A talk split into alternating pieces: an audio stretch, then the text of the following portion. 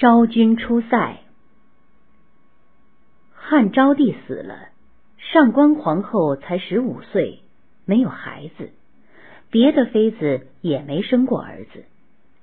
大臣们议论纷纷，立谁做皇帝呢？霍光听了别人的话，把汉武帝的一个孙子昌邑王刘贺立为国君。没想到昌邑王是个昏君。他荒淫无度，据说即位才二十七天功夫，就做了一千一百二十七件不应做的事。霍光他们一般大臣只好废了昌邑王，另立汉武帝的曾孙刘询为国君，就是汉宣帝。不久，霍光死了，汉宣帝重用丞相魏襄、魏将军张安世、老将军赵充国等。这时候，匈奴由于出了五个单于，互相攻打杀伐。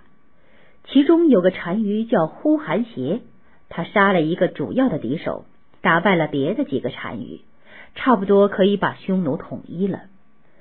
想不到他的哥哥自立为郅支单于，又跟呼韩邪单于打起仗来了。呼韩邪单于打了几个败仗，死伤了不少人马，不知道怎么办才好。大臣当中有人劝他跟汉朝和好，呼韩邪单于决定亲自带着部下到长安来见汉宣帝。公元前五十一年正月，匈奴呼韩邪单于亲自来见汉宣帝，汉宣帝亲自到长安郊外迎接了他，为他开了盛大的宴会，还送了不少礼物。呼韩邪单于和匈奴的大臣们。在长安住了一个月，到了二月里，呼韩邪单于请求汉宣帝帮助他们回去，汉宣帝答应了，派了两个将军带领一万六千名骑兵护送他到了漠南。这时候，匈奴正缺少粮食，汉朝送去了三万四千斛古时候十斗为一斛粮食。郅支单于怕汉朝帮着呼韩邪单于去打他。也打发自己的儿子到长安来，表示和汉朝友好。西域各国也都争先恐后的来和汉朝打交道。汉宣帝不用说多么高兴了。汉宣帝在位的几十年，汉朝强盛了一个时期。公元前四十九年，汉宣帝病死，太子即位，就是汉元帝。过了几年，郅支单于侵犯西域各国，还杀了汉朝派去的使臣。西域各国请求汉朝出兵，于是汉朝发兵打败了郅支单于，郅支单于也死了。郅支单于一死，呼韩邪单于的匈奴王位可以坐定了。他在公元前三十三年再一次亲自到长安来，要求和汉朝结亲。汉元帝也愿意同匈奴和亲，答应了。他吩咐大臣到后宫去传话，谁愿意到匈奴去的？皇上就把她当做公主看待。后宫的宫女都是从民间选来的，她们好像关在笼子里的鸟，永远没有飞的份儿。能够出去嫁人的话，就是嫁给一个平民也够称心了。可是要他们离开本国到遥远的匈奴去，谁都不乐意。其中有个宫女叫王强，又叫王昭君，很有见识。为了两国的和好，他报名愿意到匈奴去。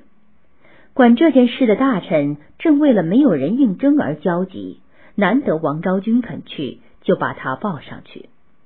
汉元帝就吩咐几个专门办理喜事的臣下准备嫁妆，择个日子给呼韩邪单于和王昭君成亲。到了结婚那一天，呼韩邪单于瞧王昭君年轻美貌。从心眼里感激汉元帝，不说别的，那份嫁妆已经够叫他高兴了。光是绸缎布帛一项就有一万八千匹，丝棉一万六千斤。从汉朝方面说，只要匈奴不来侵犯，使边界上的居民能够不受到抢劫和屠杀，已经够称心了。现在呼韩邪单于一心跟汉朝和好，从此不再来侵犯，汉朝怎么样优待他也都乐意的。因此，在呼韩邪单于夫妇离开长安那一天，汉元帝在宫廷里举行一个盛大的宴会，欢送他们。王昭君到了匈奴，住在塞外，从此见不到父母之邦，心里不免难受。但匈奴的百姓都喜欢他，尊敬他，他慢慢也就生活惯了。打这以后，匈奴和汉朝和睦相处，六十多年没有打仗。公元前三十三年，汉元帝死了，太子即位，就是汉成帝。汉成帝立母亲王政君为皇太后，拜大舅王凤为大司马大将军，二舅王崇为安城侯，还有五个小舅舅都封了侯。